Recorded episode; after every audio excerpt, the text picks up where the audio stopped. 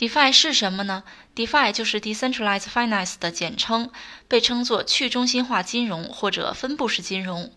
它主要是指在去中心化网络中发展而出的各类金融领域的应用啊，敲重点，两个重点，一个是去中心化网络，另一个呢是金融领域的应用。所以呢，DeFi 它是不同于我们现在使用的一些金融类的工具的，因为我们现在使用的金融类工具呢，都是发生在中心化网络中的，也就是我们所谓的互联网。那么 DeFi 呢，它主要是在去中心化网络中发展而出的各类金融应用。嗯，它主要是以区块链技术和加密数字货币为基础的，重新创造并且完善已有的金融体系。